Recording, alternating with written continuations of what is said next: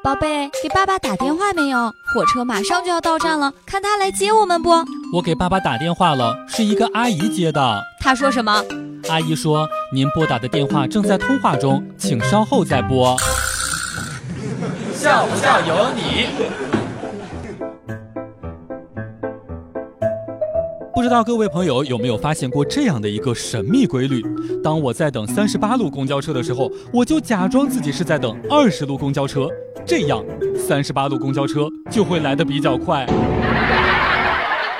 长时间坐公交车的人都有一种神奇的本领，就是能够一边打瞌睡，一边还能够知道到了哪个站，睡到你要下车的前一站，就能神奇的自然醒过来。笑不笑由你。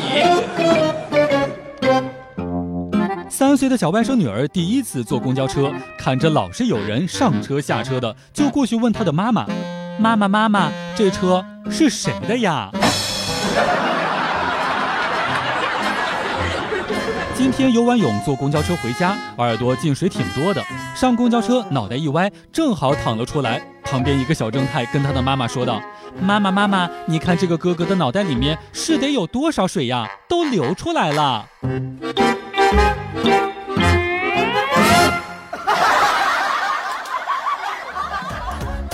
每天两分钟，笑不笑由你。你要是不笑，我就不跟你玩了。